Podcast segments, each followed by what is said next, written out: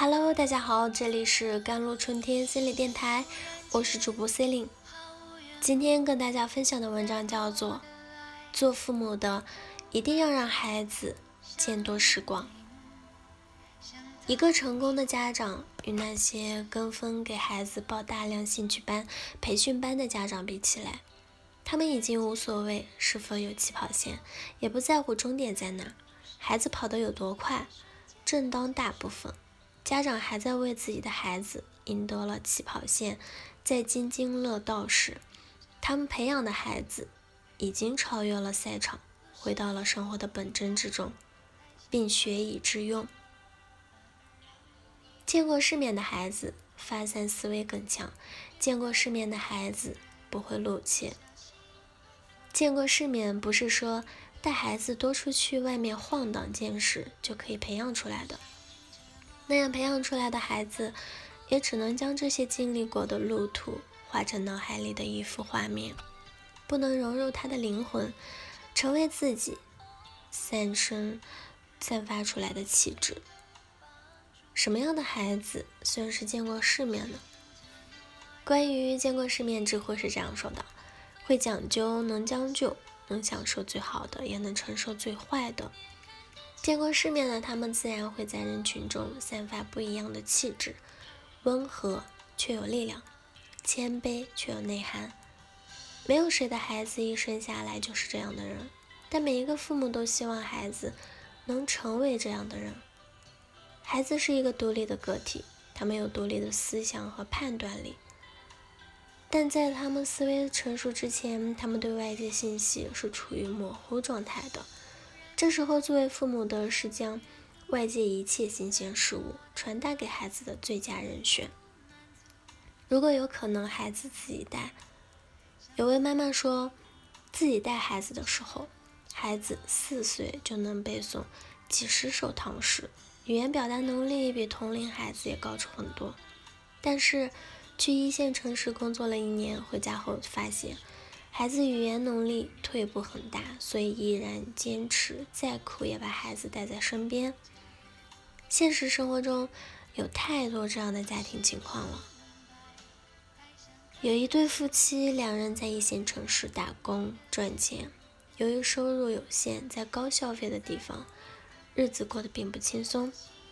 他们有一个五岁左右的儿子，在读幼儿园，学费对他们来说是很高了。丈夫的父母看着心疼，于是主动提出把小孩留在爷爷奶奶的身边，替他们带，甚至奶奶都亲自从乡下坐车过来，要把孩子从他们的身边接走。但这对夫妻拒绝了，他们说：“爸妈，你们安心养老，带孩子是我们的事儿，孩子只有一个，钱又挣不完。”言外之意就是，只有让孩子。待在父母的身边，才能最直接的培养自己的孩子。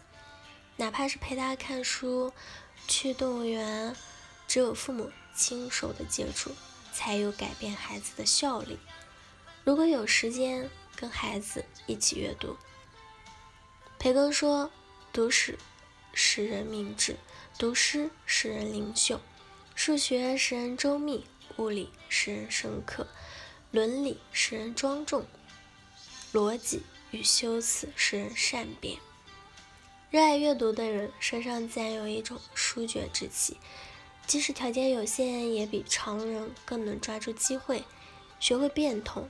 但并非人人都有帝王贵族般的家庭熏陶，但可以让孩子登上书籍的阶梯，也可以帮孩子看到更远的世界。每一本书都是一个新的宝库，只要时间允许。就跟孩子一起读一本书吧。读书是增长见识最简单的途径，也是见世面最便捷的途径。如果有条件让孩子结交更优秀的朋友，看过这样一种说法：你的收入约等于你五个最好的朋友收入的平均值。不知道这种说法是否科学，但人以群分这句话却无不道理。问一个考上了清华大学的孩子上清华最大的感受是什么？他说：“是周围的朋友都比他优秀，自己必须更努力才能追得上去。这孩子从小学到高中一直都是县城里的学霸，但是在清华，他发现自己普通的不能再普通，也由此更加的奋发图强。如果一个人总是把眼光放在自己熟悉的小环境里，天地就变得小了。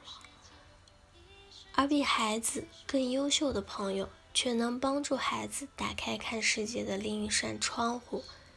同龄人之间彼此交流看过的书、走过的旅途，远比成年人的说教要来的管用和有效。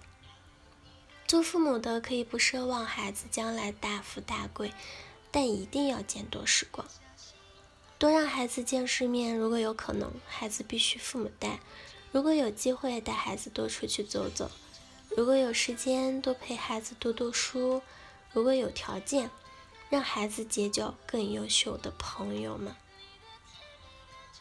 好了，以上就是今天的节目内容了。咨询请加微信公众号 jlct 幺零零幺，或者添加我的手机微信号幺三八二二七幺八九九五。我是 c e l i n e 我们下期节目再见。